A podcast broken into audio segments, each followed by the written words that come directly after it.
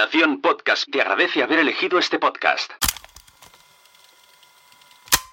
La sostenibilidad en proyectos de podcasting, con Megan Davis de Acast, Sergio Barreda de Keeper Experience y EOB de la productora EOB. Estás a punto de escuchar un debate realizado el 31 de marzo en Casa Terrat. Pod Talks es un evento organizado por la productora Nación Podcast en colaboración con Casa Terrat, el Terrat de Media Pro Studio, Acast y Planeta de Libros. Sigue toda la información de PodTalks de este evento y de futuros en nuestras redes sociales y en la web podtalks.es. A ver, que esperaré a mi compañero por aquí. Sune, vente para aquí, que vas a hablar de pasta, de sostenibilidad en los podcasts. Te lo he dejado bastante, bastante mal. Tengo una sesión con el agua, luego lo explico. Necesito que todo el mundo tenga agua. cambio de aguas, cambio de micro. Venga, cambio de todo. Cambio de escenario. Cambio de camiseta. Cambio de camiseta. Te dejo el pollo, ¿eh? Te dejo el pollo, ¿vale? Para animarte. Vale. ¿Te parece bien? ¿Sí? Sí. Venga. Bueno, eh, esta charla en realidad es un- está camuflada porque quería ser la charla de monetización, pero no queríamos ponerle ese nombre. Entonces se llama eh, Sostenibilidad en los proyectos de podcasting, que queda más guay. Como se trata de cómo hacer un proyecto sostenible, me vais a permitir una cosa que os va a encantar. Tengo tarjetas de visita. Os la vais a ir pasando porque yo quiero que mi podcasting sea sostenible. Esto es en serio, ir pasándola. en la parte de atrás hay unos podcasts que podéis escuchar, eh, como está Bodas Icónicas y tal. Esto es un buen ejemplo de necesito ser sostenible. Y entre ellas, pues monto un evento y os reparto tarjetas. Para hablar de sostenibilidad, más en serio que yo, eh, tenemos con nosotros a Megan Davis, directora de ACAST, Sergio Barreda, director de la agencia de influencers Keeper Experience, y Jorge Marín, productor de eh, la productora EOB. Subid, subid. aplausos.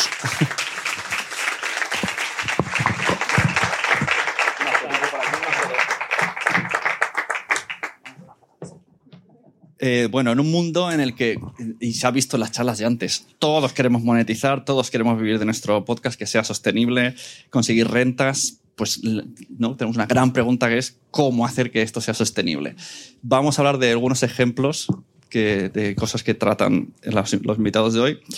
Voy a empezar por Megan. Megan Davis, eh, de la plataforma Acast.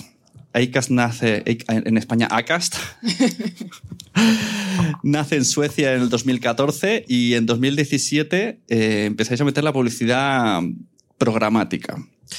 Mucha gente ahora mismo no sabe muy bien qué estoy hablando, así que vamos a empezar. Cuéntanos qué es la publicidad programática y cuéntanos cómo ha sido el crecimiento de Acast, Acast. Qué pregunta para comenzar. ¿Qué es la programática? Pues una cosa importante para comenzar es que en Acast um, lanzamos con la inserción dinámica de, de, los anuncios en podcast, que es hoy en día algo que es el estándar en, en, en todas las plataformas de podcasting. Y pues pues para nosotros, para, para todo el mundo, um, de hecho, la, la programática es, es solamente un, una manera de comprar. Entonces tenemos um, algunas vías para, para comprar y para ganarse tu, tu vida en, en, podcasting. Tenemos los anuncios, los anuncios uh, que, que están compra indirecta y compra programática. No cambia nada de, del lado de podcaster. Es una manera de comprar para los, las agencias, para, para las marcas y um, también los patrocinios. Y todo que, que hacemos en Acast uh, está hecho en, um, con una inserción dinámica. Um, pero muy concretamente, la, la, programática es solamente una manera de comprar los anuncios, los anuncios pre, preproducidos por, por las marcas. Y creo que la programática es algo un poco mal entendido, en, no solamente en, en España, pero en todo el mundo. Y pues hemos hecho um, un estudio hace algunos meses y mismo en los Estados Unidos, um, 39% de los profesionales que, que trabajan en el marketing, uh, solamente 39% por ciento puede explicar exactamente lo que, lo que es la programática. Entonces, lo importante es que es, es una manera de comprar, pues nada cambia con la calidad de, de los anuncios en el podcast uh, su mismo. Espero que era una Bueno, y si no, luego hacen tantas preguntas y te vuelven a decir, Sergio, en un mundo donde lo viral es lo que la gente busca eh, y tenemos personalidades que no están directamente relacionadas con medios que se han hecho su se han hecho a ellos mismos como la pelea de Roque que son los influencers a través de sus redes sociales se han hecho sus comunidades pues veis una oportunidad y con Keeper Experience eh, hacéis como representantes de estos influencers para conseguir contenidos relacionados o sea que una marca os compre un contenido porque está ese, ese influencer sobre todo. Y de ahí añadís, que esto es lo que ya soy súper fan vuestro, eh, añadís el tema podcast. O sea, introducís a los influencers y le decís a las marcas, mm, tenemos influencers, pero también hacemos podcast. Entonces, cuéntanos cómo funciona todo este proceso de Keeper Experience con los podcasts, las marcas, los influencers, qué piden, qué hacen, qué necesitáis. Bueno, pues eh, yo hace seis años monto, monto la agencia y, esta agencia ha ido como, hemos ido dando por el camino y hemos ido cambiando cosas, mejorando cosas, Hace dos años abrimos agencia de actores y presentadores. Hemos ido como ampliando servicios porque creíamos que tenía sentido con, con lo que hacíamos, ¿no? Nosotros hace dos años, yo llevo seis años representando a Carolina Iglesias, que seguro que muchos de vosotros la conocéis por Estirando Chicle. Eh, hace dos años vivimos Estirando Chicle y, y, lo vivimos pasar eh, sin, sin, entender nada en, en, todo lo que pasó en el año pasado y el anterior. Y, y aunque yo personalmente no he estado al 100% en, en lo que es el, la producción y el, formato en sí, eh, pues al ser mm, pues, repre de Carol, de Enar, que también está en el programa, pues hemos aprendido mucho por el camino, ¿no? Hemos, eh, bueno, hemos hecho un Within, eh, hemos ganado ondas, hemos eh, sido portada de Forbes, hemos hecho una gira, han hecho muchas, bueno, digo hemos porque me parece toda en parte, pero han hecho muchísimas cosas, ¿no? Y ahí dije, bueno, eh, aquí hay mucho que aprender, ¿no? Y entonces de repente me pongo a ver eh, mi, mi, mi, pool de representados y digo, joder, es que Alberti y Fizpi tienen un podcast. Ángela y Albanta, hace tres años que tenemos un podcast que hace dos que vendimos a Podimo. Eh, Kiko, eh, Kikillo tiene un podcast. Chuso quería hacer un podcast. Y dije, joder, es que la mitad de mis representados tienen podcast. Y, y, claro, hasta ahí no estábamos capitalizando los podcasts. Era como algo que hacían eh, en añadido a, a, lo que era su fuente de ingresos principal, que era pues, sus redes sociales, ¿no? Entonces dijimos, oye, pues que a lo mejor tiene sentido entrar aquí, ¿no? En, en, en decirle a las marcas, oye, es que aparte de venderte una pool en Instagram, una pool en TikTok, una pool en YouTube, también tenemos un podcast.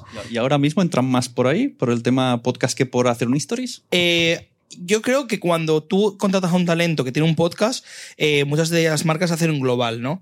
Hacen una inserción dentro del podcast, más eh, un contenido en redes sociales, más incluso claro, hemos visto como que hay muchas más formas de capitalizarlo. Yo también es verdad que, que solo represento a, podcast lo primero de entretenimiento, porque creo que es lo que nos define como agencia, eh, conversacionales y con un talento con seguidores detrás, ¿no? ¿Y, ¿Y, por qué lo hago así? No, no porque no me gustan otros podcasts, yo consumo muchísimos podcasts, ¿no? Pero, pero a nivel de marketing, para mí lo fácil de capitalizar un podcast es cuando tiene esos, esos tres temas. Y sobre todo que tenga vídeo. ¿Por qué?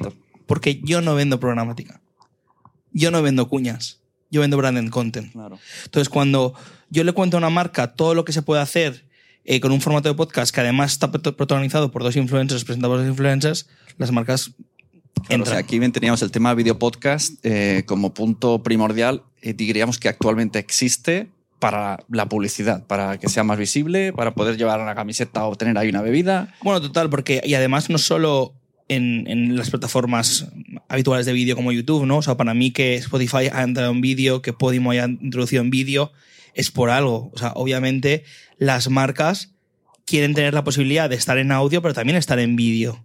Y es verdad que lo decía antes Alberto, que, que el hecho de hacer un, un vídeo, pues tiene un extra coste de producción bastante grande y, y, evidentemente estos tres costes se están aplicando y, y, los productos son más caros que hace unos años.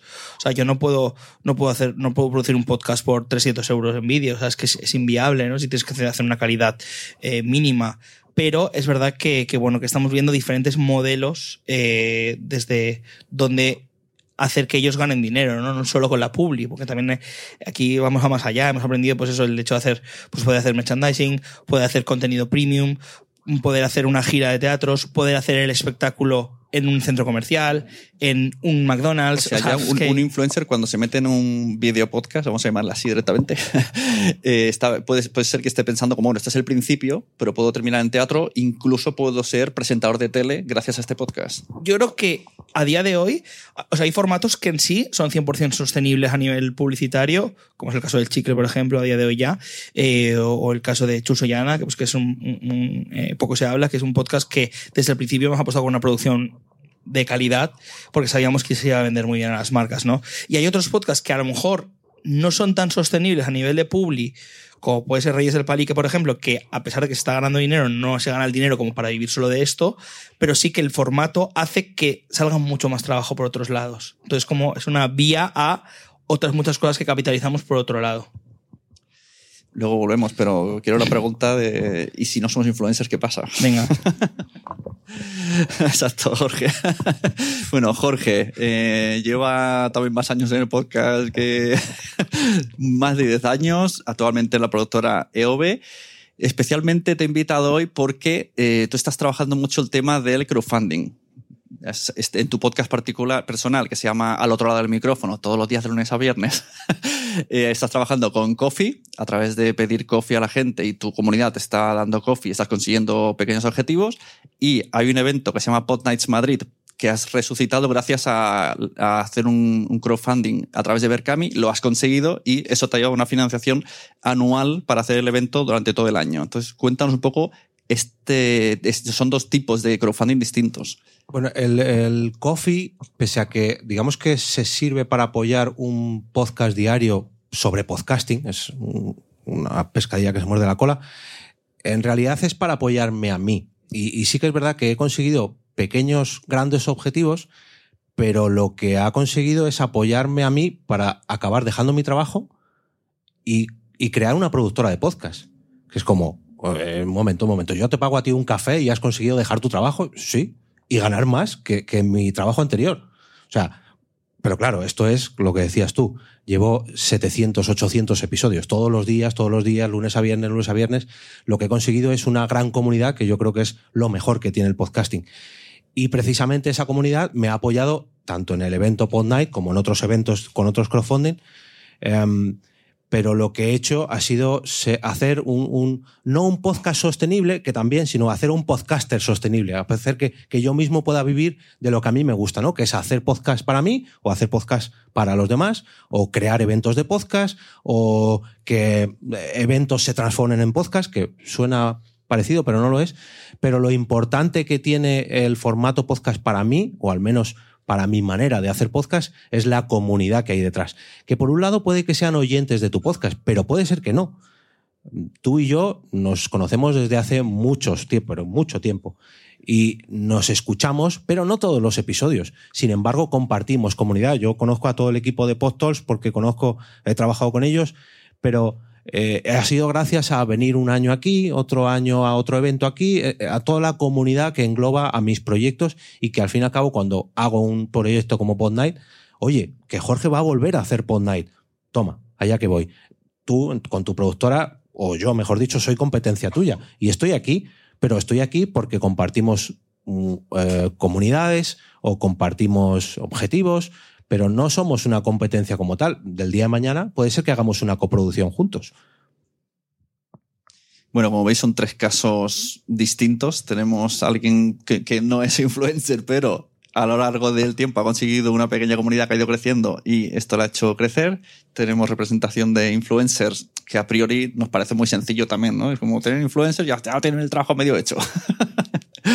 y tenemos una, una plataforma que mm, incluso ah, puede ayudar a los dos tipos de creadores, ¿no? Tenéis incluso varios eh, sistemas de la, programática, pero tenéis como la, una versión gratuita con ads y otra que es más que la marca se entre en el podcast y vosotros de alguna manera negociáis. Sí, por supuesto, porque mm, para nosotros en ECAST es importante que, cualquier persona puede, puede ganarse su vida con, con, su contenido de podcast.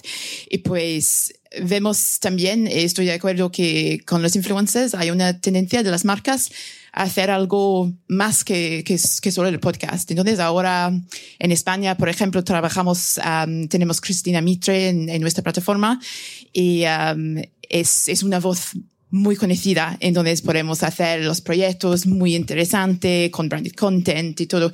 Y esto es muy interesante, pero creo que para, para la mayoría de los podcasters que, que comienzan, um, si los planes que tenemos, tenemos mismo las, um, incluso en, el plan gratis también, la potencial de monetizar um, a partir de, de cero. Escuchas. Evidentemente depende del tamaño de podcast, cuánto va, va a ganar, pero um, es importante tener un, algo para hacer sostenible para todos los tamaños de, de podcaster. No le vamos a dejar que no dé cifras, ¿verdad? ¿Cuánto puede ganar alguien que tenga 500 descargas al mes? Depende, pero lo, que es importante es la inserción dinámica, pues podemos decir que, que, que viene que viene el plan gratis y um, accionar la, los anuncios uh, dinámicos, uh, no solo los, los anuncios programáticos, pero los anuncios directos también, y pues puede ganar a partir de algunas escuchas. Después de esto, para los patrocinios, um, viene más interesante para, para las marcas a partir de, puede ser 10.000 escuchas por semana. Depende el, tema también de, de Esto las marcas lo tratan eh, en, el, en, ese mercado que habrá de marcas poniendo dinero para tener anuncios. Eh, se llama CPM, que es coste por mil. ¿Cuánto es el coste por mil que se baraja? Uh, depende también del targeting. Entonces, algo importante es, uh, creo que es la evolución de, de targeting y de med, med, medición. no es mi lengua. eh, vale, eh, pues, um, sí, este, este depende. Entonces, puede decir que comenzamos con un CPM de um, 12 a 15 euros para un anuncio muy simple, sin targeting. Después, si, si tenemos una marca que, que quiere hacer un targeting en una categoría específica, es un poquito más elevado. Uh, tenemos también ahora en, um, en Acast una, un targeting conversacional. Y esta es una tecnología que, que hemos lanzado el año pasado que, que puede detectar uh, las frases en, um, en los episodios. Entonces es una transcripción que puede detectar exactamente lo que, lo que dice.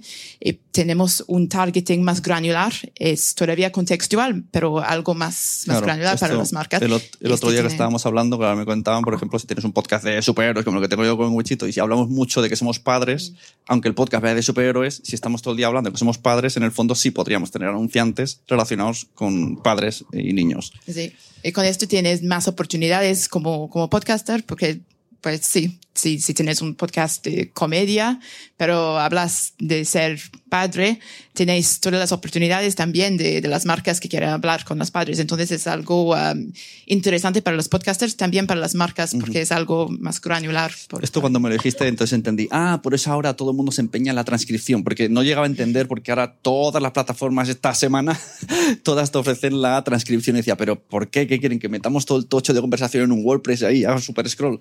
Y al final es para que las marcas con palabras clave sepan exactamente lo que estamos diciendo. Así que esto me entera esta semana. Nosotros el CPM lo vendemos a más o menos unos 50 euros. Muy bien. Para que sepas bien cómo está es que yo creo trabajando que en, la, en, la, en la publi, sobre todo porque al final no, no es una programática, es lo que te digo. Claro, o sea, al final claro, requiere eh, un thinking del creador, eh, cómo voy a introducir la marca, eh, sobre todo y también eh, al ser creadores que ya tienen pues un nombre, una audiencia, no, no hacemos cualquier marca. Si la marca no quiere estar integrada dentro de una sección concreta, que es la que ellos creen que más encaja esa marca. O sea, nosotros no, eh, si la marca quiere la, dentro del primer minuto la, la, la, la publi, seguramente no lo hagamos con, con ninguno de los podcasts, porque no creemos que, que tenga sentido hacerlo así, ¿no? Eh, pero bueno, por eso el CPM en este caso, pues evidentemente tiene que ser más alto, porque hay un, un trabajo detrás del, del creador muy grande. Claro, y esto tengo una duda. Si, una, si tú le dices, este podcast tiene 10.000 oyentes, con un CPM de 50, y se calcula sobre el- la estadística anterior, o, o luego veremos a final de mes, y si hemos tenido 100.000, ves pedido un, de un préstamo. A ver, la, eh, la- nosotros lo que calculamos es el- el- la audiencia media por episodio, eh, que es lo que solemos vender, ¿no? Es decir, eh, si un podcast tiene de media 40.000 visitas, pues lo que vendemos es eh, 40.000 como, como dato de escuchas medias. No vendemos escuchas mensuales, no vendemos escuchas semanales. ¿Por qué? Porque cuando una marca entra en un capítulo concreto, quieren saber los datos de cuántos le van a escuchar, ¿no? Mm. Entonces siempre trabajamos con unas medias que después, evidentemente, hay veces que se cumplen, hay veces que no. Y, y bueno, pues ahí también depende de tu contrato con la marca, ¿no? Hay marcas que sí que te piden que hagas un, un extra si, si no llegas a las estadísticas. También te digo que yo siempre digo lo mismo, en plan, siempre piden cuando no llegas, pero, Pero cuando, cuando te- cuando se te claro. viraliza el episodio no te pagan más. Eso, exacto. Entonces, mm, yo siempre me digo, cuando me pedís que si no llegan al episodio tal, también quiero un extra por si se viraliza el episodio. Claro. Porque te estoy dando más publicidad de la que tú estás pagando. Claro, claro. Entonces, creo que hay que llegar esta a era mi acuerdos pregunta, con sí, las sí, que si las marcas es a precio cerrado o luego hay que rendir cuentas de verdad. Eh, Yo Jorge, te hablo por coste por mí, porque por mil no. por mí, coste por mí. ¿Es posible, o sea, se puede compatibilizar publicidad programática, eh, crowdfunding, eh, branded, todo en un mismo podcast, en una misma temporada? ¿Se puede meter todo esto? Hombre, No, en la- mi- no el mismo episodio. En, en mi caso, haciendo un podcast diario, sí, yo te pongo lo que quieras. Claro, yo grabo 200 episodios al año, entonces tengo mucha versatilidad para una semana tengo un patrocinador, otra semana en vez de patrocinador tengo padrino, que son los del crowdfunding o mecenazgo. Eh, otra semana, pues a lo mejor eh, traigo un entrevistado, viene ella a lo mejor a hablarme de Acast y es un branded, porque yo hablo sobre podcasting, entonces me encaja. Yo, claro, tengo esa suerte de que es mi podcast, hago con él lo que quiera y mi audiencia es fiel al entorno ¿no? que yo estoy creando, que es todo girando al podcasting. Entonces, lógicamente, me costará, si quiere anunciar la famosa marca de cafés o de batidos, me costará un poco encajarlo. Pero si hablo de que Carolina Iglesias y el batido que la anuncia, a lo mejor por ahí lo podemos encajar con el podcasting. Por poderse se puede hacer. Ahora lo tienes que saber encajar. Y no es lo mismo saberlo encajar en al otro lado del micrófono que en estirando el chicle. Entonces, Claro. por poderse se puede. Esa es una de las grandes ventajas que tenemos todavía en el podcasting, que tenemos mucha libertad, sobre todo si eres un creador independiente. Y que por ahora los oyentes no se quejan, nos dejan experimentar. Mm, Sí se quejan, pero lógicamente pues, tienes que saber cuándo escuchar, cuándo no y hasta dónde dejarles entrar. También digo que he, escuchado podcasts de marketing que los primeros 10 minutos es todo el rato hablar de marcas. La audiencia también es muy pureta en ese sentido, me refiero. Y, y al principio me acuerdo cuando empezábamos a hacer las primeras colaboraciones con Influx hace 6-7 años, eh, que los Influx tenían como miedo a hacer publi. No, es que hay que explicarle a la audiencia que esto que estás escuchando, que tú escuchas gratis, Claro. vale dinero. Claro. Y ese dinero lo estoy pagando yo como creador. Entonces, si me viene una marca y yo considero que está bien eh, que entre esa marca a mi producto, te lo tienes que comer. Lo siento, es que yo tengo que vivir de esto, porque te estoy haciendo ese contenido gratis. Otra cosa es que tú estés pagando una plataforma, que ahí nos vamos diferente, y por eso las plataformas, sobre todo en, en Podimo, por ejemplo, no hay publi, ¿no? Eh, bueno, es que creo que tiene sentido, ¿no? Porque ya estás pagando la suscripción. Bueno, Movistar, Pero, yo pago ver, Movistar y me, me como unos Está ahí, el, está ahí el mercado cambiante, yo creo. Pero yo en ese caso sí que le- se lo digo claramente a los oyentes. Eh, este, este episodio te está llegando gracias a este padrino o a este madrina, que es el que ha aportado esta aportación al mes y es el que patrocina o, o apadrina este episodio. Igual que cuando me viene una marca, digo, esta marca patrocina este episodio y hace que no tenga que poner, perdón, publicidad dinámica o publicidad programática. Pero si me veo la necesidad, pues lo tendré que hacer. Por suerte no tengo esa necesidad. ¿Creéis que es importante que ya viene una entrevistada y no es lo mismo que venga porque yo quiero que venga a que, a que está pagada, yo tengo que decirlo o tengo que tratar a que los, los oyentes no noten la diferencia cuando es alguien que me apetece que venga y cuando alguien ha pagado la entrevista? La ley general de publicidad dice que sí. Que deberías de decir que si la invitada es pagada. Pero es verdad que, bueno, pues hay veces que no se dice. Porque también es uno de los modelos, evidentemente, de mon- monetizar los podcasts, ¿no? Que los invitados vengan a promocionar un producto de una serie en una plataforma y que la plataforma sea quien pague, ¿no? Eh, pero evidentemente sí, hay, que- digo, creo que hay que ser conscientes de que eh, habría que decirlo. ¿Qué pasa? Que muchas veces que es que por contenido editorial, aunque te la paguen, la harías igual sin hacerla pagada, ¿sabes? Pero bueno, sí, yo creo que sí que hay que decirlo, evidentemente. Pero, eh, y eso lo preguntas en el podcasting, pero ¿cuántos años se lleva haciendo eso en la tele? ¿Y cuándo lo dicen? Bueno, te sale así una cosa rápida, ¿no? De, sí, o ponen el libro. en este- o-. Pero Incluso en películas, o sea, te pones a Amazon y, y en el esto que te pone asesinato, violencia, y te pone esto contiene productos. Y ya es- con eso ya está. Eh, Megan, ¿cómo, cuéntanos cómo hicisteis esta especie de representación para eh, una campaña sobre Irlanda en que recayó en el podcast de Cristina Mitre. Um, pues para esta campaña um, hemos hecho a fin del año pasado para, para Turismo Irlanda. Es, un, es una mezcla de, de todos los, los métodos. Uh, entonces es, um, porque sí, hablamos mucho de, de los anuncios programática, tenemos también, um, por supuesto, los patrocinios, los menciones en los podcasts también. Um, la diferencia con el caso es que todas las menciones están en, um, con una inserción dinámica también, pero es lo mismo, es, es la voz de, de, podcaster y por eso tenemos un CPM mucho más, mucho más elevado que, que por los anuncios que son, que son hechos por, por los anuncios. Pero um, lo que quiero decir, sí, para, para Turismo Irlanda, por ejemplo, es un, es un buen ejemplo de un, um, un branded content que hemos hecho. Entonces, vemos los, um, uh, los anuncios para la escala de, de la campaña um, con una inserción dinámica y pues también los branded content donde um, los podcasters fuimos a Irlanda para, para grabar sus, uh, sus episodios, um, sus episodios de podcast de Irlanda cuando, cuando estaban explorando en Irlanda y bebiendo en los pubs de Irlanda y todo. Entonces este era un, sí, una experiencia para los podcasters, pero dar una pasión también a, a los episodios para hablar de, de, la marca de Irlanda Claro. Sí. Esto unámoslo a lo que hemos dicho de la transcripción, ¿eh? O sea, que todo el mundo, si queréis ir a China, pues en vuestro podcast todo el rato, China, China, China, para que la transcripción os, os, detecte y acabe una, una publicidad. Eh, ¿Alguien tiene alguna pregunta sobre monetización antes de continuar? Ir pensándolas, porque seguro que te, si me, no me digas que no tenéis. Menos cinco, antes de que sean menos 5. Claro, tenéis tiempo ahora. También en Acast eh, tenéis la opción de mmm, como, no sé cómo decirlo, como si fuera una especie de Patreon, ¿no? Como de, bueno, incluso hay una vinculación con Patreon para tener contenido premium. Uh -huh. Eh, Acast Plus. Sí. sí, Acast Plus es, es, una, sí, es un, um, una oferta de, de, suscripción. Entonces, sí, lo que, lo que ya he dicho que es importante para nosotros que cualquier persona pueda ganarse su vida. Entonces tenemos los varios métodos para hacerlo. Um, pues los anuncios sí, los patrocinios, menciones, pero también um, una oferta de suscripción. Esta oferta, para nosotros, lo que es importante es el ecosistema abierto para los podcasts. Creemos que es lo más importante para hacer crecer tu podcast. Ajá. O sea, que te uh, puedes llevar el feed a diferentes eh, aplicaciones. Sí, entonces este funciona con todas las aplicaciones. Es importante, creo, si tienes un podcast que habla de un un, un, tema que, que es muy escuchado, como, como los crímenes reales, por ejemplo.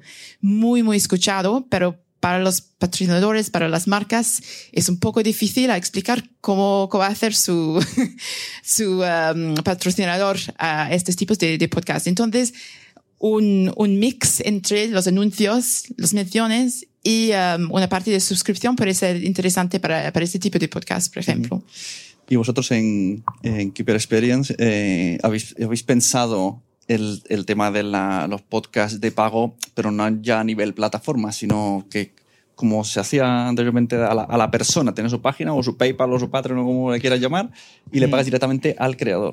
Bueno, el chicle tuvo, tuvo Patreon en su día, tuvo en la primera temporada, tuvo Patreon y, y funcionaba muy bien. Eh, yo creo que aquí mmm, no, es un, no, no es un tema de que busquemos o no tener el Patreon, ¿no? O sea, yo creo que si somos sostenibles con la publi, creo que es más agradecido para la audiencia no tener que pagar por el contenido, ¿no? Pero no me parece mal cuando tú tienes un formato y tienes la audiencia que la capitalices de esa forma, ¿no? Eh, e incluso, bueno, yo soy más partidario de del, del, show en directo, ¿no? Más que, más que el Patreon, ¿no? Uh -huh. El que la gente vaya a verte al teatro, porque creo que, que tienes un valor añadido el que una persona venga, te pague y te vea, ¿no? Incluso después pues pueda conversar contigo, pueda hacerse una foto. Eh, no sé, creo que, que, es una forma similar de capitalizar a la audiencia, eh, pero llevándotela al, al mundo físico, que creo que para el tipo de público que sigue los podcasts que nosotros gestionamos, eh, funciona, funciona muy bien.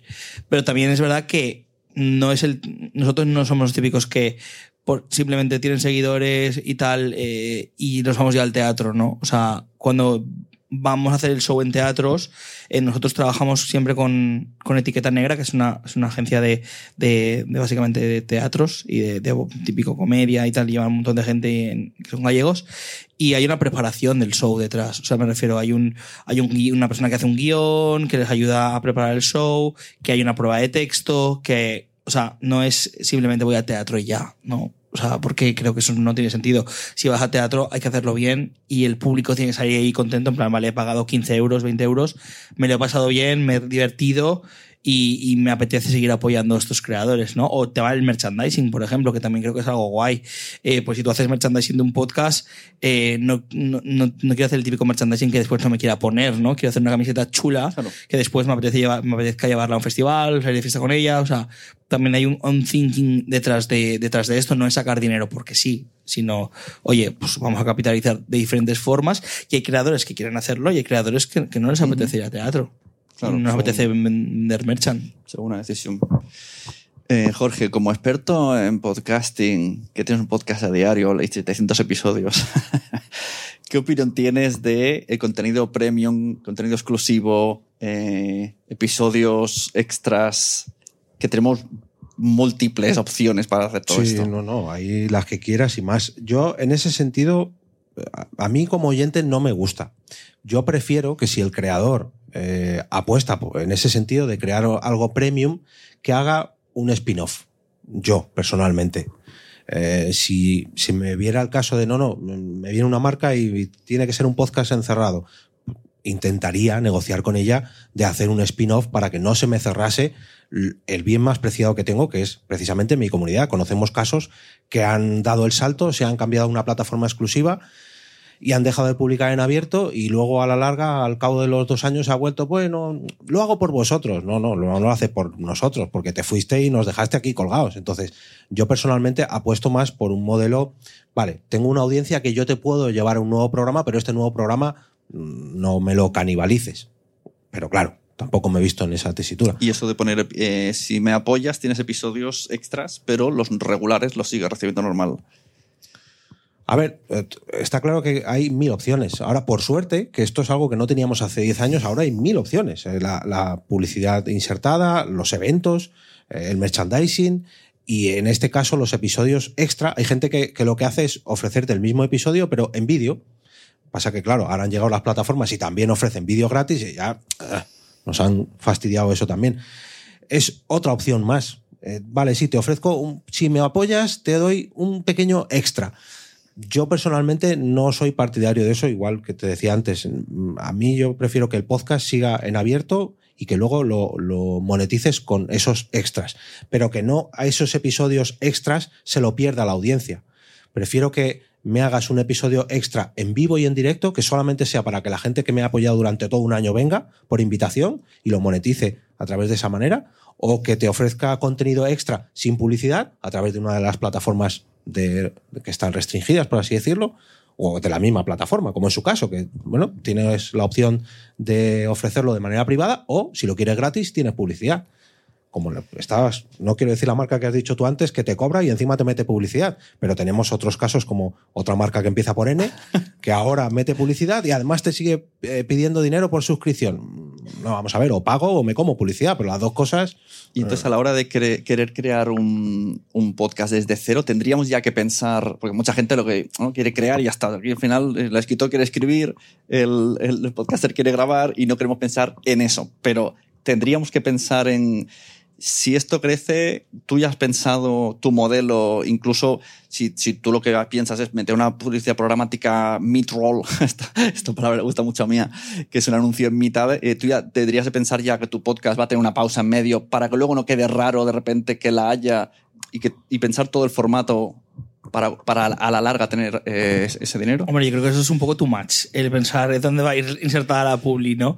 Pero sí que creo que hay cosas que sí que afectan después a la hora de, de tener patrocinadores o no, ¿no? Eh, yo, tenemos un ejemplo en la agencia de, de, un podcast, que es el de Kikillo y Ger, que, que bueno, se llaman dos gin tonics, ¿no? El hecho de que tengan la palabra gin dentro del, del nombre del podcast, para mí es algo que afecta de cara a las marcas.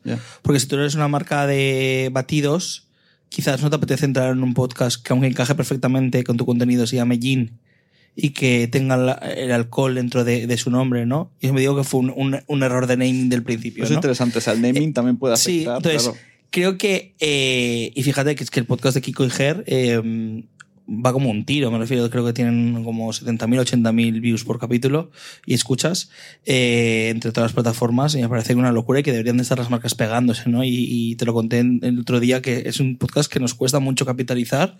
Eh, por, por, la temática también, porque es una temática LGTB también un poco ahí transgresora, pero, pero también por el nombre. Entonces creo que hay cosas como esas que sí que afectan a la hora de, de, de pensar si mi podcast va a ser rentable o no. Lo que hablabas tú de los true, crimes, pues ¿por qué yo represento solo entretenimiento? Porque cualquier marca prácticamente pueda entrar. Si tú haces un, un podcast de paternidad, pues quizá te estás limitando mucho el hecho de que una marca pueda entrar por integración real o no.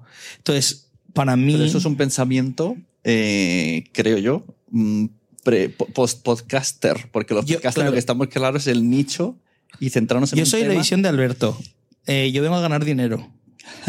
vale, está bien. Y yo gano dinero con el entretenimiento, porque es lo que más se vende. ¿Y tú crees que con el nicho estás Con el nicho creo que hay otras formas de capitalizarlo, como lo decíais antes, pues construir una audiencia de 300 personas eh, pues lo que decía Yolanda Ramos en Paquita, si hay 200 personas que te siguen esas 200 personas le dicen que se tiren y te, se tiran, pues genial, porque esas 200 personas son súper eh, fieles a ti, ¿no? Entonces, si tú tienes un, podcast de True, Crime y consigas que esas 300 personas que te, que te, escuchan te paguen 10 euros o 20 euros al mes, pues seguramente vas a poder eh, vivir de esto, o 5 euros al mes, me da igual. Eh, pero si tú realmente quieres vivir de la publi, de hacer bolos, de hacer tal, tienes que hacer una visión de lo que es el mainstream. Y lo que es el mainstream el mundo influencer y el mundo nicho, digamos que no, no, no, no suelen coincidir mucho. No, no relativamente. Es que decías tú, bueno, voy a pensar para meter publicidad si hago un, una, un espacio en el medio. No, vamos a ver, si tú lo que quieres es ganar dinero, tienes que planificar mil cosas, no solamente una pequeña, una pequeña un pequeño espacio publicitario, pero es que a lo mejor ni siquiera tienes que hacer un podcast, tienes que pensar en otra cosa. O si haces un podcast, pensar en grabarlo en vídeo, pensar en hacer un evento, pensar en la publicidad, pensar en el merchandising, pensar en todo, porque tu objetivo no es hacer un podcast, es ganar dinero. Que utilices el podcast, bien, pero estás ganando dinero. Y después un melón importante para mí, que siempre digo, es el melón de TikTok. O sea, eh, yo tengo podcast que llamas en la agencia, como en el caso de Quiere ser mi amigo, ¿no? que yo creo que su caso de éxito recae en TikTok 100%. El producto, es, el producto es buenísimo es un producto que, que, es verdad que tampoco había como un formato de dos chavales jóvenes que ya, eran como más conocidos, heterosexuales, que eso también eh, implica mucho de cara a las marcas, eh, porque es verdad que sigue como fomentando las marcas el público heterosexual frente al LGTB, eh, y esto pasa 100%, veo campañas todos los días. Pero su caso en concreto es que yo creo que su éxito recae en TikTok y el de muchos podcasts de la juventud actual recaen en TikTok. Y, por eso yo siempre fomento el, formato vídeo, porque creo que no, no, es el hecho tanto de que tú puedas eh, que la gente escuche el, el podcast en vídeo o no, sino que tú con el vídeo puedes llevártelo a otras plataformas como puede ser TikTok, Instagram, que se te viralice el clip y que la gente llegue a, a tu programa. Y las marcas no te hacen esa trampa de no, no, yo pago por el podcast, pero si me sacas un corte en TikTok que se haga súper viral de un millón de views, también está bien. Eh, claro, ahí depende, porque si, es product placement, claro, evidentemente tú en, en un product placement de me invento Kaiku, porque es el que estamos hablando de todo el rato, ¿no? Al final, evidentemente, si tú tienes un Kaiku, todo el programa en el, en el clip va a salir en todos los clips de redes sociales. Entonces, tú no puedes pagar solo por un eh, por las escuchas del capítulo, ¿no? Tienes que pagar por las escuchas del capítulo y todo lo que supone tener tu producto en un programa como ese, ¿no? Que va a salir en tropecientos clips de Instagram, tropecientos clips de, de TikTok, que seguramente se va a viralizar y por tanto es un valor añadido para tu marca y por tanto vale más dinero que el hecho de que no tengas un product placement. Aquí unimos un poco lo de la charla de antes, no estáis como monetizando la transmedia que puede generar ciertas personalidades. Claro, y incluso si tú quieres que el, tu contenido, o sea, pues por ejemplo, hemos hecho eh, con quien ser mi amigo un caso con una public con Doctor Smile, ¿no? Que es la marca esta ortodoncia, ¿no? Pues claro, aquí hemos hecho contenidos diferentes para el podcast que para las redes sociales del propio podcast. ¿Por qué? Ahí, perdón. Porque entendíamos que lo que estábamos haciendo dentro del podcast funcionaba dentro del universo podcast, pero no iba a funcionar bien en redes. Entonces lo que hicimos fue proponerles crear contenidos concretos para las redes. Porque sabíamos que si subíamos el clip que habíamos hecho dentro del podcast a Instagram o a TikTok, no se iba a viralizar. Entonces, al final, yo creo que eso los creadores y, nosotros como agencia lo sabemos ver muy bien, ¿no? No, no, no por el hecho de que sea más trabajo eh, no lo voy a hacer, ¿no? Es que yo lo que quiero al final quiero es que la marca quede contenta, que la marca tenga las views eh, eh, que quiere y que todo el contenido transmedia que, es, que nace en el podcast, pero que al final va a otras plataformas, sea lo más exitoso posible para la marca. Vamos a ir terminando la parte de la mañana y buscando preguntas. Mira, por aquí hay una pregunta. Ana, ¿dónde estás? Por aquí. La tiene Ana eh, Marta, G, Marta G. Navarro. ¿A dónde está Marta? Anda, madre. Que se me ha ido al otro lado. Espérate. Sí, porque luego quedan cinco minutos y todos corriendo, ¿no? Hace la hora que quedan 20. Altita. Pues muchas gracias lo primero, porque nos estáis dando trucos, yo estoy tomando nota para forrarme. Y lo segundo, me ha vuelto muy loca esto de la, agencia Etiqueta Negra, que es una agencia de teatros y que te hacen el guion, te hacen, lo repasan contigo, te hacen todo. Es decir, tú tienes un podcast y te lo convierten en un espectáculo o el podcaster forma parte del proceso de creación de ese, de ese espectáculo. Te lo digo porque eh, estoy de acuerdo con vosotros. Eh, momento Spam, 21 de abril, Artistic Metropole, el desguace en directo en Pond Nights. Eso te iba a decir. Que no lo has dicho tú, tío. Estaba un poco feo. Estaba, estaba esperando que tenemos 30 entradas por vender. Bueno, pues eso. Y, creo que sí, que es una de las nuevas vías que funciona muy bien, ¿no? Pero, pero tengo esa duda, ¿no? ¿Cómo hacéis? ¿Qué, qué hace la agencia esta etiqueta negra? O sea, la etiqueta negra al final es eh, una agencia de bolos de toda la vida, como el que hacía conciertos eh, y organizaba giras de músicos, pues ellos lo que hacen es organizar giras de cómicos, llevan representación de cómicos en exclusiva, llevan, pues eh, tienen como giras de teatro en, Galicia, pero también tienen un montón de contactos aquí en Barcelona, en Madrid, Al final lo que hacen es como tener contacto con lo que son los teatros con, toda la parte de logística pura y dura, ¿vale? Pero sí que es verdad que ellos al final entienden de lo que es la comedia y entienden lo que es eh, eh, el espectáculo. Entonces, sí que es verdad que ponen mucho peso en el que haya un buen contenido dentro del espectáculo. Entonces, si te hace falta, evidentemente, ellos cuentan con guionistas que te ayudan a crear el proceso. Todo esto tiene que salir del creador, porque al final el creador es el que conoce su público, el que conoce lo que va a funcionar. Pero sí que es verdad que al final eh, después en un escenario no todo funciona. ¿No? Entonces hay que ver un poco hacia dónde llegar. Tú, puedes hacer un podcast, ahí hay gente que le puede funcionar muy bien hacer un podcast en directo y que la gente salga contenta y hay gente que se le queda corto esto, ¿no? Entonces pues tienes que meter unos gags o tienes que meter una introducción de alguna forma o tienes que meter eh, música, no sé, o sea, ir viendo un poco cómo el espectáculo puede tener una forma bastante buena, sobre todo porque al final lo que te hace una agencia de espectáculos es que el espectáculo tenga valor por sí mismo que se pueda separar totalmente del podcast. Aunque la, la primera eh, nazca del podcast, que después una persona que no haya visto el podcast nunca pueda ir al espectáculo y pasárselo bien. Y eso es la gracia del teatro, que, que lo que pasa encima de un escenario tiene que valer por sí mismo. Entonces yo creo que cuando trabajas con una agencia que, que sabe de lo, de lo que es eh, trabajar encima de un escenario, eh, pues creo que es lo que tiene más sentido, ¿no? Y, y yo también, en ese sentido, yo es que soy muy de, de que cada, cada uno tiene que hacer lo que sabe hacer, ¿no? O sea, yo soy experto en marketing y en publicidad, sé ser representante, pero no sé eh, hacer de teatro. Entonces creo que eh, hay que separar las cosas, hay que ganar dinero de donde tienes que ganar dinero. Yo gano dinero de la publi, pero no quiero ganar dinero de los teatros, porque no es, no es mi business. Y prefiero delegar en alguien que sepa hacerlo bien y que el, el artista y mi creador esté bien cuidado ¿no? y, esté, y esté contento con las condiciones que tiene encima de un teatro. Entonces creo que, que es lo que hay que hacer. Al hilo un poco de eso, con el, precisamente con la experiencia de Pond Night Madrid, eh, tanto Sune como yo hicimos Pond Night hace ya, antes de la pandemia, estuvimos, bueno, en mi caso, tres, cuatro años haciendo podcast en directo y yo invitaba a la gente, decía, ven, grabamos tu podcast en directo, te traes a tu público y, y, y hacemos, no hace falta que me pagues nada ni nada.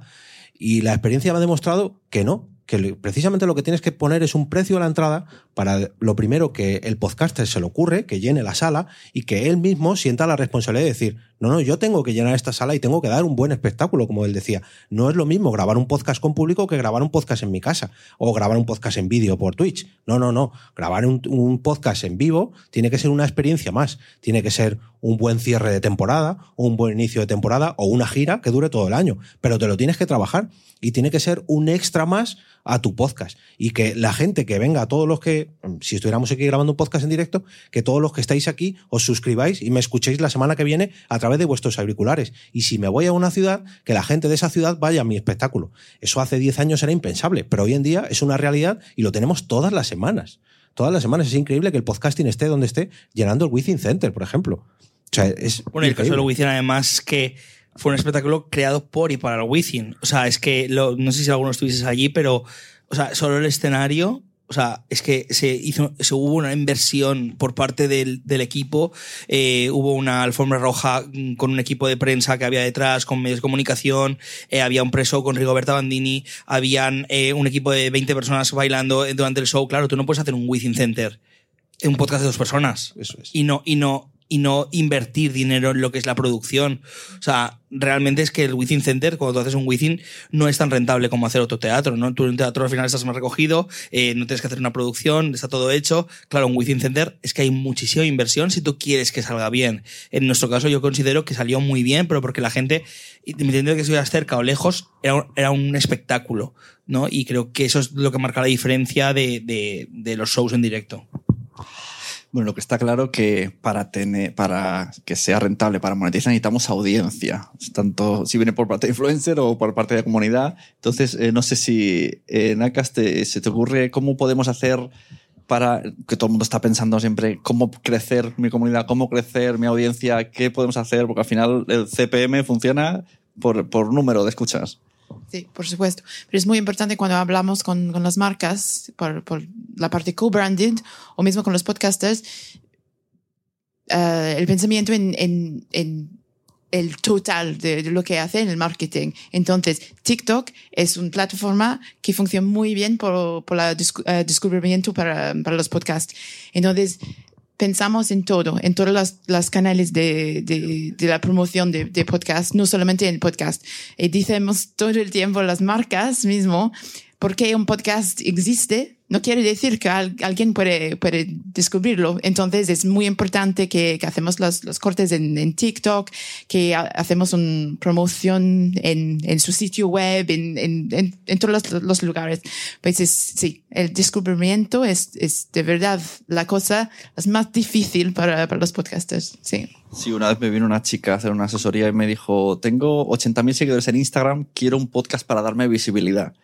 Claro, yo dije, esto lo estás plantando al revés. O sea, lo que tienes que usar es tus 70.000 seguidores para dar visibilidad al podcast. ¿Alguna pregunta más? Raquel Piñeiro, ¿quieres decir algo? Que, que vamos a terminar. Yo te dijo, pasa el micro, Raquel. Voy, voy, Seguro voy para que, allá. Tiene, que nos va a contar su experiencia. Además, ella tiene experiencia como podcast como ocio, podcast como encargo de Vanity, al final. También es una manera de monetizar que te fichen. Nada, que estoy, estoy escuchando mucho porque yo tengo las dos experiencias, que una es un podcast totalmente underground, hecho por amor al arte, eh, con cero inversión y cero retorno, pero mucha satisfacción personal, que entiendo que es por lo que lo hace mucha gente, y la, la siguiente, que es un podcast, eh, que es un trabajo por el que cobras y que supone también pues, un, un ingreso. Y me parece muy interesante lo que decís eh, creo que sigue siendo muy complicado para muchos podcasts que están a un tamaño todavía mediano, que entiendo que es el gran tanto por ciento de la población, monetizar y conseguir, eh, conseguir sacar dinero. Creo que existe incluso a veces un poco como de vergüenza también, ¿no? Por parte de, del podcaster de, ay, ¿cómo le voy a pedir dinero yo a mis oyentes o cómo les voy a pedir, pues eso, un Patreon? Igual está cambiando también un poco esto ahora. La gente piensa más, pero creo que cuesta un poco ser creador de contenido, ser, hacer marketing de ti mismo y, y convertirte en publicitario también una cosita, has dicho al principio, yo he hecho un podcast con cero inversión. No, no, has hecho con una con mucha inversión. Tiempo. ¿Ves? El, el, primer error, el, primer, el tiempo que habrás invertido en hacerlo, eso es un coste al final. Y, y que además o sea, quería que durase una hora y lo daba dos. Sí. El no, doble mí, de tiempo. Eh, sí. Pues ese tiempo o lo recuperas con dinero o lo recuperas con otro tiempo que te pague la gente, no sé. Y yo lo que decía es que hay que ponerlo en valor y cuando tú a la, a la audiencia se lo pones en valor, mira, es que dedico estas horas a la semana, es que dedico ese Total. tiempo y, y, sí, si lo quieres hacer por, por amor al arte, pero es que al final la gente se, se cansa porque yo lo he vivido, o sea, eh, el mundo influencer, ¿vale? Es que hay mucha gente que, si hablamos de los grandes influencers, que ganamos dinero, etcétera, la gente que intenta cada año ser influencer, o sea, es la mayoría. O sea, la mayoría de los influencers no ganan dinero con, con esto. Y lo hacen por amor al arte, pero sí que, hay, sí que hay ese objetivo, ¿no? De evidentemente de ganar dinero. Claro, es que no todos llegan. La, la, la, la clave es eh, llegar y, y, buscar la forma de hacerlo.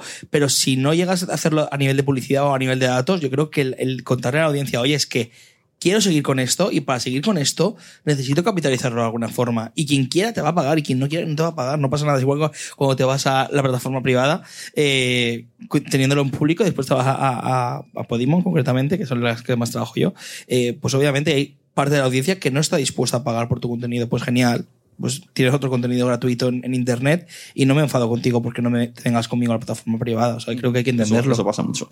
Mira, para completar eh, la charla, Ana, me vas a permitir que le tiremos así al micro a Guillermo Reculons. pero, se lo tires aquí, así. Así. Menos mal que me quiere. Porque es, que este tema también sería como. habríamos tocado todos los palos de la monetización. Yo lo estaba mirando desde allí. digo, como no, como no salga él, lo va a pillar Sune. Porque se habla de. Él habla mucho de marca personal. Entonces también es una forma de monetizar es sostenible, la marca personal. Sí. A ver, yo te diré que en mi caso eh, es. No sé si existe el término, pero déjame hablar de monetización indirecta.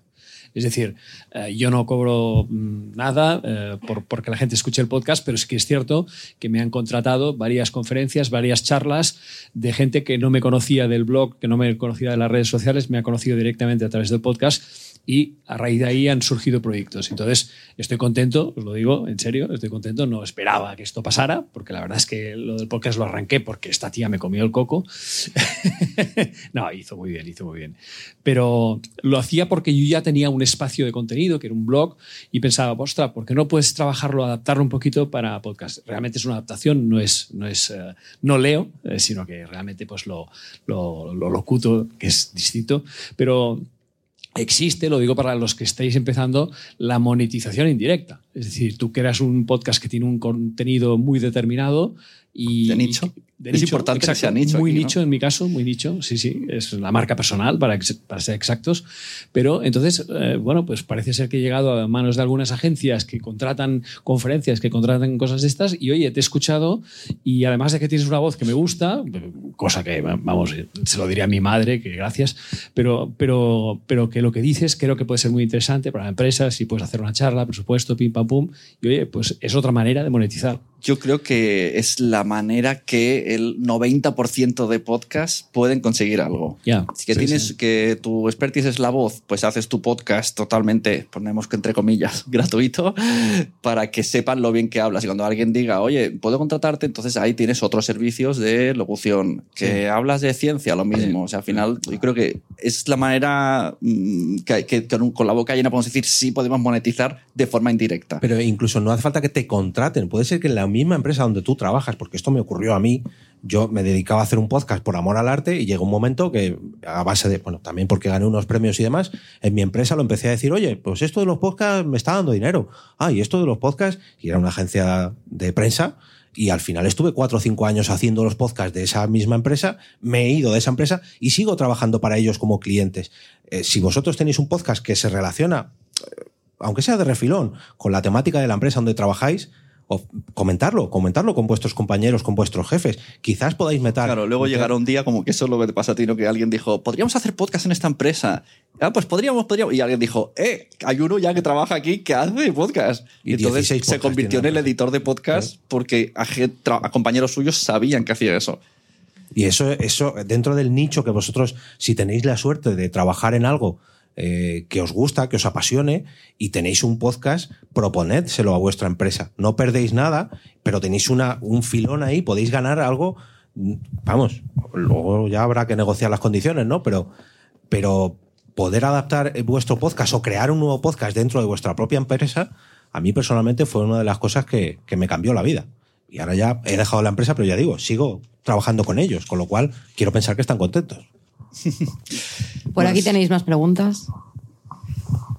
Hola, buen día, buenos días. Ah, yo soy Damián, Damián Caro. Eh, formo parte de un colectivo que se llama Comsoc, Comunicación Social, y llevo como desde el año 2009 eh, acompañando procesos eh, creativos vinculados al sonido y acompañando en estos procesos a criaturas, a gente pues, más mayor, un poco como a, a toda la edad, ¿no? Pero sigue tengo mucha experiencia en trabajar eso, en escuelas, en institutos y demás. Y ahora estamos haciendo cursos también de podcast en algún municipio eh, también. Y, y, para mí, eh, que, que, estamos poniendo muy el foco en las marcas o en el capital, en el monetizar, eh, también una, una, de las cosas que, que a mí me, me, gusta poner el acento es como en qué tipo de relación tenemos con la audiencia. ¿no? Eh, para mí, el mundo del podcast no es una oportunidad para relacionarnos de una forma diferente con la audiencia y construir realmente comunidades y comunidades en las que puedan ser partícipes de aquello que hacemos en el podcast, ¿no? ya eh, contribuyendo con, con materiales, historias, eh, comentarios, ¿no? Las notas de WhatsApp son como súper fáciles como para meterlas en el podcast y también como, como un, una oportunidad para ser independiente en, aquellas, en aquello que producimos en el podcast, ¿no? Y aquí me gustaría simplemente eh, compartir experiencias más locales como la de Javier Gallego con Carne Cruda, ¿no? Una de las producciones que, que, es independiente, que forma parte de una radio, pero lo echaron después, como que su audiencia se ha convertido en comunidad. Y a mí esto es algo que, que me llega y simplemente quería compartir este énfasis en esto. Y, y, por ejemplo, en América Latina también hay gente como Radio Ambulante, que son una escuela increíble de creación sonora, ¿no? que también ahora han hecho el, el, hilo, un podcast también brutal, si alguien lo quiere escuchar. Y que también eh, la membresía les permite ser independientes, dar voz a aquellos que normalmente no tienen voz. Y sí que tienen algunos patrocinadores, pero está muy, muy relacionado con los valores de esta propia productora, ¿no? Por ejemplo. Y bueno, sí, creo que para mí esta idea del podcast también está muy vinculada a la democratización de la comunicación y, la opción de relacionarnos de una forma diferente en que las marcas y las grandes empresas no tengan tanto papel como lo han tenido tan habitualmente en los medios de comunicación clásicos. ¿no? Y ahora está intentando un, poco, como Andreu comentaba, ¿no? está un poco como descolocados de, bueno, estamos, tenemos que estar aquí en el mundo del podcast, no sabemos bien cómo, ¿no? pero que nosotros como productores igual también podemos buscar otros vínculos que nos permitan ser sostenibles, ¿no? No digo de rehusar el apoyo de las marcas, pero también pensar en poner el énfasis con nuestra comunidad, ¿no? Y, ahí lo dejaría ya. Gracias. Sí, es lo que hemos dicho. la comunidad. es que más que en esta charla lo han dicho en la anterior, como él decía, los valores que transmite un podcast también puede ser un motivo de venta para insertar publicidad pero tienes que hacerle ver a la marca cuáles son tus valores y que sobre todo la marca no te aleje de ellos. Pero vamos, las marcas que apuestan por eso son las que al final se quedan con el podcast y la gente lo asocia y, se vende. No es que se venda. No sé qué pasa. Ah, ese es el de Nadie sabe nada, el, chasquido. Es verdad, ha salido el chasquido. Ha hecho grande de esto, ¿no? También yo que, que, es nuestro trabajo también en caso en todas los, los, uh, las plataformas de alojamiento y ventas, hacer la educación de las marcas también, cómo uh, comunicar en los podcasts, porque es, es verdad que hace algunos años ahora que, la comercialización de podcast existe, pero hay muchísimas marcas en todos los países que, no comprenden cómo comunicar. Y lo que decimos todo el tiempo es que hay una relación entre el podcaster, entre los oyentes, entre la marca. Y la marca tiene que entender cómo comunicar para, para hablar con este oyentes, para, para tener la, la, comunidad, porque es la comunidad que es importante al final. Es la comunidad que es importante para los podcasters, pero es la comunidad que quiere, que quiere hablar con, uh, para las marcas también. Entonces hay una manera de, de comunicar también con sus anuncios, pero con tus patrocinios, con el branded content. Y uh, como, como han, han dicho um, en, en la charla antes, poner un logo enorme en, en algo para decir que, que estamos un patrocinio mm. no funciona porque no hay nadie que quiere, que quiere escuchar este podcast con un logo de marca. Entonces hay un, sí, un, un intercambio de valor, uh, decimos, entre, entre, los tres, los siguientes podcaster y, y, uh, las marcas. Sergio. No, sí, que bueno, que al final la gracia de esto es que cada uno entienda qué producto tiene en su mano y hay productos que pueden ser super mainstream y poderlo capitalizar de muchas formas. Hay productos más pequeños que se pueden capitalizar. A mí lo de la indirecta me parece también algo súper interesante. Eh, todo aporta en la carrera y, muchas veces pues las cosas se hacen por marca personal o por, por otro tipo de cosas. Yo, por ejemplo, hice un libro hace un año con Planeta. Eh, no soy autor, se me refiero, soy autor, pero me refiero que no soy escritor, ¿no? O sea, un libro de marketing. Y mi foco era pues que ese libro aportara, pero también me aportara a mí en otros, en otros ámbitos, ¿no? Pues poder dar conferencias, Entonces, bueno, al final, pues el podcast pasa un poco eso, ¿no? Yo creo que también eh, los podcasts de nicho están genial, pero hay que ser conscientes de que muchas veces pues no te van a, a llegar a ser rico por publi, pero sí quizás puedes llegar a capitalizarlos de otra, de otra forma. Y esto lo digo mucho últimamente, que es yo creo que de las mejores cartas de presentación para uno mismo o para su empresa si es más autónomo, más que para una gran corporación, pero para expresar, mm, para, para llegar a los teléfonos móviles de todos los que estamos aquí, una de las mejores que tenemos, una de las mejores formas que tenemos es un podcast. Y si tenemos la suerte de que la gente nos da una oportunidad todas las semanas, todos los días o cada mes, vamos, serán nuestros clientes o nos contratarán o seguro, segurísimo, porque nos están dando una oportunidad ya. No es que te cojan una tarjeta como las que ha repartido una cenada, es que te estás colando en su vida durante 10, 15, media hora toda la semana. Bueno, aprovecho para agradecer a las marcas que han apoyado este evento, Casa Terrat, Planeta de Libros, Acast, el Terrat, y gracias a ellos se ha hecho este evento sostenible, que también es una opción. Y bueno, hasta aquí cerramos la, la parte de la mañana. Los que os habéis inscrito por la tarde, volvemos a las tres y media, abrimos y a las cuatro empieza. Hemos tenido a eh, Sergio Barreda, Megan Davis y Jorge Marín. Muchas gracias.